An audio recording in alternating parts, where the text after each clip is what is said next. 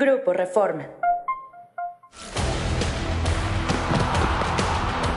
Esto es Cancha MX, el podcast.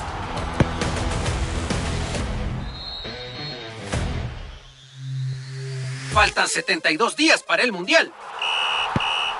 De la Champions al Mundial. Así le fue a las grandes estrellas en el arranque de una temporada singular en la máxima justa de clubes de Europa. Besos en las calles, chelas en los partidos, máscaras por doquier. Desmitifiquemos los mitos. ¿Qué podremos hacer y qué no los mexicanos en Qatar 2022? Se podrá tomar o no cerveza en Qatar. Habrá muestras de afecto en público, fiestas en la calle, uso de máscaras, banderas. Aquí te vamos a decir todo lo que tienes que saber de cómo comportarte en el Mundial 2022. Esto es Cancha MX, el podcast. Soy Luis Amezcua y estoy con Jorge Meléndez y Jesús Ballesteros. Pero antes vamos a platicar algo que está muy bueno esta semana, que es la Champions League y los hombres que están brillando en el torneo continental y que también pueden estar en el Mundial de Qatar. Chuy, ¿a quién has visto brillando? No, no, deja que lo vea yo. A mí me parece que si ahorita cualquier seleccionado mexicano, al mismo Tata Martino, le ponen una foto de Lewandowski, le va a dar miedo. ¿Tanto así, Jorge? Está brutal, brutal. Su inicio de temporada está siendo impresionante. Nada más debut en Champions y tres goles en su primer partido. Es como para dar miedo, ¿no? Tres goles que se suman a los cinco que llevan los cuatro partidos de liga. Lleva ocho goles en cinco partidos, en sus primeros cinco partidos con el Barcelona. Tiembla Johan Vázquez, tiembla Néstor Araujo, tiembla Cachorro Montes. ¿Qué vamos a hacer, Chuy? Johan Vázquez no creo porque ni lo meten. Bueno, pero va a estar en la banca, temblando. es el que más chance creo que tendría de, de ofrecerle pelea. No, no digo que lo pueda marcar porque está demostrado que seas quien seas, Lewandowski te mete un gol, ¿no? Lo hace con los mejores del mundo. No veo por qué no lo podría hacer con los mexicanos, pero sí me parece que Johan, por ese roce que está teniendo ahí, por el tamaño de los delanteros que está enfrentando en la Serie A, es el como más abocado, aunque Martino piensa muy diferente. ¿Qué estará pensando justamente Martino, Jorge? Pues yo creo que ha de estar sufriendo, ¿no? Sobre todo viendo el, el nivel de la Liga MX, ¿no? O sea, contra qué delanteros están enfrentándose sus centrales y lo que está haciendo Lewandowski, ¿no? O sea, Lewandowski, su manera de reaccionar, el dominio que tiene del, control orientado es algo que los defensas mexicanos, o sea, cuando estén parpadeando el balón ya va a estar en las redes, ¿no? Aparte el temple, la calma, la frialdad que tiene el polaco para acomodar la pelota lo más lejano al portero. olvídense de todo lo que acabas de decir, Luis. ¿De qué sufren más los equipos mexicanos? Pues de la defensa. El balón parado. Ah, también. Y marcamos como en balón parado, pésimo, ¿no? Digo, es, es un mal de la Liga MX, del, que podríamos decir que del jugador mexicano. Y Lewandowski todo lo hace bien cuando es un balón parado. Y puede ser un córner, puede ser una falta. Y ajá, exacto. Y no nada más es por arriba, también por abajo. O sea, es. Yo creo que el delantero del Barcelona es lo que más tendría que preocuparle a la selección nacional en el primer partido, además, porque ya, ni, ya no pensemos en Argentina, ¿no? Y lo, bien que lo están haciendo los seleccionados de Argentina con sus equipos también, no nada más en la Champions, sino en el arranque de la temporada, nanita, ¿no? Porque no nada más es Lewandowski el que anduvo bien en esta jornada de Champions League, también otro polaco, Piotr Zielinski, metió un doblete a Liverpool. Entonces, pensamos que nada más es Polonia Lewandowski, pero no, también está Arkadiusz Milik con la Juve y ahorita está lesionado el portero Chesney, pero son varias figuritas que trae, ¿eh? Yo creo que además son jugadores que van a llegar con un roce mucho más importante que el que tienen los mexicanos y, y sí está para ponerte a temblar, ya hablando en serio, porque es el partido más importante del Mundial. Tú puedes contar con que Argentina te gane y no pasaría nada si tú le ganas a Polonia. Pero si pierdes con Polonia, ahí te encargo. Ahora no todo es malo, Jorge. También Edson metió gol y no se celebra. ¿O por qué no lo mencionamos? Pues está bien, está bien. Es un... A secas. Pues lo que pasa es que el, el gran mal del Tri es precisamente la defensa, ¿no? Y pues ahora sí que... Pero Edson es destructor y Edson también es bueno porque te meta, que meta un gol. a discrepar con Jorge, ¿no? Porque el gran problema del Tri es meter 1.2 goles por partido y en el último ni siquiera metió gol, entonces... Ah, es que ya dicen que todos los problemas del Tri, que si la defensa, no, no, no, ¿tú que crees, balón parado, que, es el, los goles... ¿Tú crees que la defensa es el peor, el peor problema? Pues una de las cosas sí, porque ni siquiera tenemos un par de defensas que estemos seguros que van a ir en la central. O sea, ¿quiénes van a ser?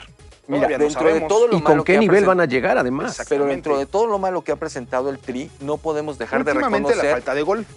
Yo, yo, creo que tiene un buen rato, pero la de, México llegó a donde llegó en la eliminatoria por su defensa.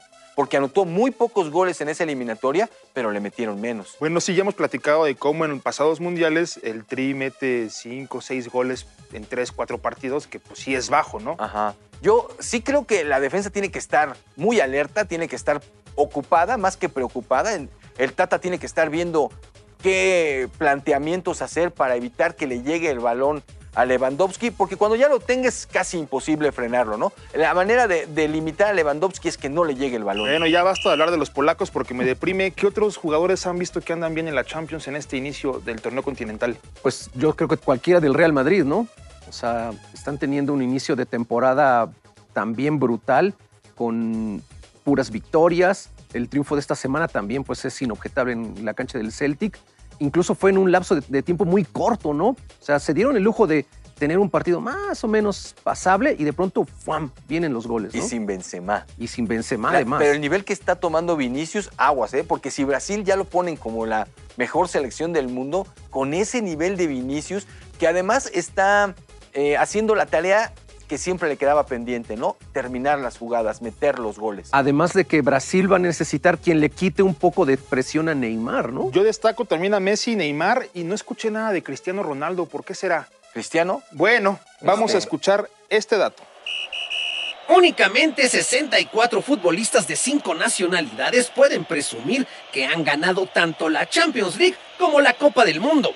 Jugadores españoles como Iker Casillas y Andrés Iniesta, italianos como Andrea Pirlo y Franco Baresi, alemanes como Philipp Lahm y Manuel Neuer, brasileños como Ronaldinho y Kaká y franceses como Karim Benzema y N'Golo Kanté presumen ese logro. Pues ahí está que no es tan fácil ganar Champions League y la Copa del Mundo. Oye, pero el abanico se abre, ¿no? Para franceses, para españoles y para eh, brasileños Italiano. con el Real Madrid, ¿no? Acaban Ya, de ganar mucho la Real Champions. Madrid, ya, pues todo es el Real Madrid. Pues ahí están ellos, ¿yo qué hago? Oye, Jorge, vamos a platicar ahora sí de lo que este tema que a tantos mexicanos les preocupa. ¿Qué va a pasar en Qatar? ¿Se puede tomar? ¿Se puede abrazar al compadre? ¿Se le puede dar un beso a la novia? ¿Puedes ponerte una máscara? ¿Llevarte matracas? ¿Qué se puede y qué no se puede? El asunto de la cerveza yo creo que es el que más ámpula ha levantado. Pues todos vamos a un mundial pensando, pues quiero echarme una cervecita, ¿no? Claro. La resolución fue que va a haber cerveza pero sin alcohol, lo cual es para mí eso y nada es lo mismo. ¿Cómo cerveza sin alcohol, Chuy? Pero en el estadio, saliendo del estadio, ya pueden agarrar la fiesta Pero bien. no podrás ver los partidos con una chela con alcohol. No. Ya se definió que es solamente sin alcohol y de una marca que es la Budweiser, ¿no? Que es la patrocinadora oficial de uno de los patrocinadores oficiales del Mundial. Pero me parece que después de tanto mito que se armó previo a esta Copa del Mundo, se empiezan a esclarecer las cosas. Van a tener también el Fan Festival más grande de la historia. Ayuda a que el país sea pequeño, que todo se pueda concentrar en una misma zona. Va a ser gigante. ¿Y quién crees que va a tener la zona más amplia de ese Fan Festival? Pues ¿quién será? Jorge. México. Claro. Viva México y ahí sí habrá chelas. No, va a haber chelas, whisky, ron, lo que quieras. Pero quieren tapar que no vamos a poder ver los partidos del Mundial con una chela los que asistan. bueno, ah, sí, porque yo sí, este. Bueno, sí, no- cada no quien en su casa bronca. seguramente. Pero son muy temprano, ¿no? Este, pero con unos chilaquilitos Bueno, ya aguanta, eso ¿no? sí. Si no vas, ve- ves la pelota rodar y ya eso es una señal de que, De que- de que puede haber chelas. Primer mundial en la historia de la FIFA que no podrás estar en el, en el estadio viendo el partido con una chelita con alcohol, porque te van a vender cerveza sin alcohol, que como dice Jorge, pues eso y nada. Yo es no lo sé- mismo, yo no sé, te la la van verdad- a querer vender al mismo Al precio. sí, yo no, sé en qué planeta la cerveza sin alcohol tenga éxito, porque lo que yo he visto, yo no sé si recuerdan un tiempo cuando un grupo cervecero aquí en México trató de empezar a vender su cerveza sin alcohol en el Estadio Azteca, se pusieron a repartir los, la cerveza gratis y al poco rato veías vasos abandonados llenos, llenos por todo el, el perímetro del Estadio Azteca, los vasos llenos. Eso pasó acá. Estas yo se las comparto de manera personal. Después del maratón de Berlín repartieron cerveza también sin alcohol. Pues ni siquiera entre los corredores, o sea, en las salidas de los corrales ya para irte al metro, estaba lleno de vasos, todos llenos. O sea, le dan dos tragos y la dejan. Yo prefiero de verdad una cerveza caliente, rebajada de Estadio CU, que una sin alcohol, la verdad. Pero bueno, vamos con una voz de lujo porque tenemos un invitado que nos va a platicar sobre cómo va a estar todo el ambiente de los mexicanos en Qatar. Ella es la embajadora de México en Qatar, Graciela Gómez García. A ver qué nos dice. En el espacio público hay conductas que no son aceptables. Y esto pasa desde eh, demostraciones afectivas, aún entre personas casadas, aún entre personas de eh, sexos opuestos. Entonces, eh, aquí esto no es muy buen visto, esto de darnos besos y abrazos en público, por ejemplo. Y desde luego hay normas muy rigurosas con respecto al consumo o al abuso de alcohol en la vía pública. Entonces, yo diría que familiarizarnos con estas normativas, eh, ya se ha hablado en otras ocasiones de la importancia de eh, vestirse de manera eh, modesta. para el caso de las mujeres simplemente implica cubrir hombros, cubrir rodillas. y con toda honestidad le digo que esperamos que llegada la, la fecha vaya a haber una mayor flexibilización aún. En lo que hace consumo, estamos en comunicación con otras embajadas y con los propios organizadores y creemos que se van a designar más eh, lugares en los que va a estar permitido el libre consumo, incluyendo eh, quizá a precios eh, muy accesibles. se habla de las fan zones que van a estar por diferentes rumbos de la ciudad, más allá de los bares o restaurantes en hoteles que ya cuentan con licencia. Y quizá la nota de cautela sería que la ebriedad en, eh, el lugar público, en la zona pública, sí pudiera generar sanciones. Ahí están las palabras de la embajadora que muy amablemente nos cuenta cómo va a estar todo el ambiente, el recibimiento de los mexicanos. Oye, Chuy, pero... Y la importancia de la seguridad, ¿no? Que creo que eso es bien, bien importante. Que, que los mexicanos sepan que cuentan con alguien en Qatar. El respaldo, ¿no? Siempre. Exactamente. Oigan, pero por ejemplo, si se lleva uno a la novia o si se encuentra por allá una pareja, ¿qué, ¿se le puede dar un besito o no? Eso está muy bueno. Ya nos quitaron el mito porque primero, no, no vayas a besar a alguien y te meten al bote porque ya no puedes besar a alguien si eres casado. No, no te van a pedir tu acta de matrimonio, Luis, puedes viajar tranquilo. Y o si te ligas a alguien allá, tampoco hay bronca si la besas. Ok, Jorge, si eres muy eufórico y de repente en un gol de México le das un beso a tu compadre, ¿qué pasa? ¿También te van a ver feo? Pues te verán feo, pero no te van a poder meter al bote como pensábamos al principio si es que queda un gol de México, que lo, lo valdrá si le meten un gol a Argentina y ganan con un gol. Ahora nos van a ver feo por todo, porque también sabemos que los mexicanos llevamos penachos, llevamos matracas, máscaras, bufandas. Somos de las aficiones más coloridas. ¿Se podrá o no se podrá hacer todo esto? Me parece que las máscaras sí, las matracas también ya están autorizadas. Los penachos, no sé porque son tan estorbosos que quién sabe si te lo dejen pasar, ¿no? ¿Por qué hicieron un mundial en una zona que nos van a ver así? ¿Por qué? Oye, pues, pero... Los petrodólares. Pero creo que hay cosas bien interesantes ahí, ¿no? Porque está bien que te puedas besar, pero si no llevaste a tu esposa, no salgas en la Ah, sí, agua, porque va a haber miles de cámaras, ¿eh? Pero bueno, pues así están las cosas. para que la gente que va a ir a Qatar no se preocupe y pueda. La pues, vestimenta también es bien interesante. Las mujeres que vayan al mundial no tienen que usar la burka, que es este velo que utilizan para taparse la cara. Sí lo van a poder estar sin esa burka, sin ese velo. Probablemente también las vean feo los árabes porque están muy acostumbradas a que sus mujeres lo usen, pero no hay bronca, no te meten a la cárcel, no nada. Oye, y, una cosa también bien importante es la zona de Fan Festival que va a estar de parte de México, va a tener grupos de primerísima calidad todos los días del Mundial. Va a haber fiesta ahí con cantantes mexicanos, con bailables mexicanos, con comida mexicana. Así que aunque estés en Qatar a miles de kilómetros de México, vas a poder gozar de tu pozole, de tu chela, ahí sí. Como ya es una costumbre, México se adueña del Mundial. Totalmente. Sí, la sugerencia en cuanto a la vestimenta para las mujeres va únicamente en el asunto de que no se descubran los hombros y que tengan cubiertas de las rodillas. Pero es sugerencia, ¿eh? No es Es sugerencia, pues como lo de los besos, ¿no? O sea, de pronto... ¿Tú crees que van a tener, o sea, con el calor que va a ser? No, pues... Todos estos mitos todos estos mitos que cuando empezó ya el run run del mundial pensamos que a las mujeres las iban a expulsar del país, que a nosotros nos iban a meter a la cárcel por dar besos, etcétera, etcétera, como que se han ido mm, se han ido suavizando, ¿no? Incluso el asunto de las máscaras, pues ya todo el mundo está pensando, chin, todas mis máscaras de Blue Demon y del Santos se van a tener Yo que lo quedar que veo es que dicen, no está prohibido, pero no es bien visto. O sea, como que ese es el resumen de, De ok, se todo. puede hacer casi todo, ¿Sabes- pero no está bien visto. ¿sabes qué es Entonces, lo que- pues, lo único que muchas sí- miradas malas vistas va a haber. que sí está prohibido, como en todos lados, aunque en la mayoría vale queso, es consumir alcohol en las calles.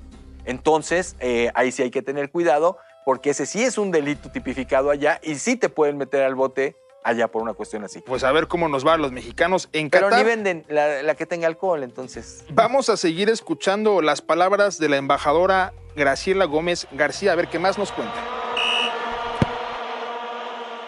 Muchos de los cálculos que se están eh, poniendo sobre la mesa por el momento hablan de eh, arriba de 50 mil aficionados mexicanos y ya lo dijo usted, entusiastas, apasionados que lo son. Entonces, eh, la embajada eh, ha estado trabajando a modo de, eh, de estar preparados para darles la bienvenida y asegurarnos que su estancia en Qatar sea lo más placentera posible. Acá en Qatar el uso de máscaras eh, no creo que sea muy bienvenido, aunque, insisto, yo no descarto que llegada la fecha y ya en un ambiente festivo esto se pueda relajar. Eh, de momento no existe restricción algu- alguna para el uso de banderas. Pues ahí están las palabras de Graciela Gómez, la embajadora de México en Qatar, quien nos va adentrando a cómo va a estar la situación por las tierras árabes. Pues muy interesante, ¿no? Te- repito, esto de contar con un respaldo, con alguien que te ayude, con alguien que te oriente incluso desde que vas para allá, es bien importante. ¿Va a haber, va a haber eh, aficionados protagonistas por mala nota en Qatar? ¿Sí o no? Es que La siempre verdad- somos. Jorge, ¿cómo Yo lo creo ves? que sí. Sí, Yo creo ¿verdad? que sí. A lo mejor no tanto como en anteriores justas mundialistas o en Juegos Olímpicos, porque el espacio es más limitado, ¿no? El, o sea, va, va a haber cámaras en todos lados, va a ser más difícil escaparse o salirse con la suya, ¿no? Pero entre esa oda de 80, 90 mil mexicanos que van a estar Nos por tenemos allá, que portar bien porque acuérdense que el nos que toca el acá. mundial es nuestro, entonces tampoco podemos dar la nota por eso. pues ojalá, porque últimamente a los mexicanos este, eso no les ha importado mucho, De ¿no? entre 50 mil y 80 mil mexicanos esperan que vayan al mundial, o sea, tanta fe tenemos en que le vaya bien a la selección. Yo creo- Tanto le encanta la fiesta a la gente, ¿no? ¿De dónde hay tanto dinero entonces? O sea, pero yo creo que sí es una combinación de ambas cosas, ¿no? Hay quien sí, va- bueno, creo que todos van con la esperanza de que México haga un buen papel, pero si no lo hace, la fiesta sigue y adoptan otro equipo que puede ser no tu principal, pero sí al que al que le apostarías a que sea campeón del mundo y te sigues, o muchos otros que nada más eliminan al tri y patitas, ¿para qué las quieres de regreso, no? Sí, Otro- es una cuestión hasta cultural, ¿no? O sea, al, al mexicano le encanta ir ahí. Le encanta la ir al fiesta. mundial, Yo Le encanta la que la fiesta, pero, fiesta- pero además la cuestión del mundial, hay gente que en realidad ahorra durante cuatro años para irse al mundial, sin importar cómo esté el tri, y dice, yo acompaño al tri hasta donde llegue. Y si me sobra dinero, pues me quedo otro rato. Yo llego más lejos que el tri. Hay unos afortunados que no ahorran y así se van, ¿cómo le hacen? Pues se ganan algún premio. Ahí este, está el monte de piedad que siempre, siempre nos echa la Oye, manopla. otro dato que también suma a la confianza de la selección es que el Tri ocupa el cuarto lugar de momento entre camisetas más vendidas de estas nuevas. ¿Tú de, tienes el dato? de- de los equipos que van al mundial. Es impresionante. ¿Cuánto tiene que salió la playera, Jorge? 15 días. Pues ¿no? la, la blanca tiene una semana No, no, que la pero la verde presentaron, la otra debe tener como un mes. Un mes. Más de un millón cuatrocientas mil playeras ¿Cuántas? vendidas. Un millón Y con esta selección que no nos está ayudando Imagi- nada. Imagínate si anduviera bien, seríamos el primero. Eh, España tiene dos millones cien. Si México anduviera bien, estoy seguro que ya, ya lo hubiéramos superado. Pues bueno, así está la situación. Van ¿Tú- tú muchos compraste mexicanos. tu- Yo ya tengo la playera y no quiero presumirles, pero también tengo la chamarra de doble vista. y Esa- luego se las está muy traigo. padre. Está muy bonita. Pues ahí está la confianza, pese a que la selección mexicana en lo deportivo todavía no camina y se ve lejos de estar en su mejor momento. Los mexicanos están listos para la fiesta, para todo lo que va a pasar en Qatar, para comprar playeras, porque ya llegó la fiebre mundialista. Ahora sí ya se siente, ya está el álbum, ya está por todos lados lo que va a pasar en Qatar.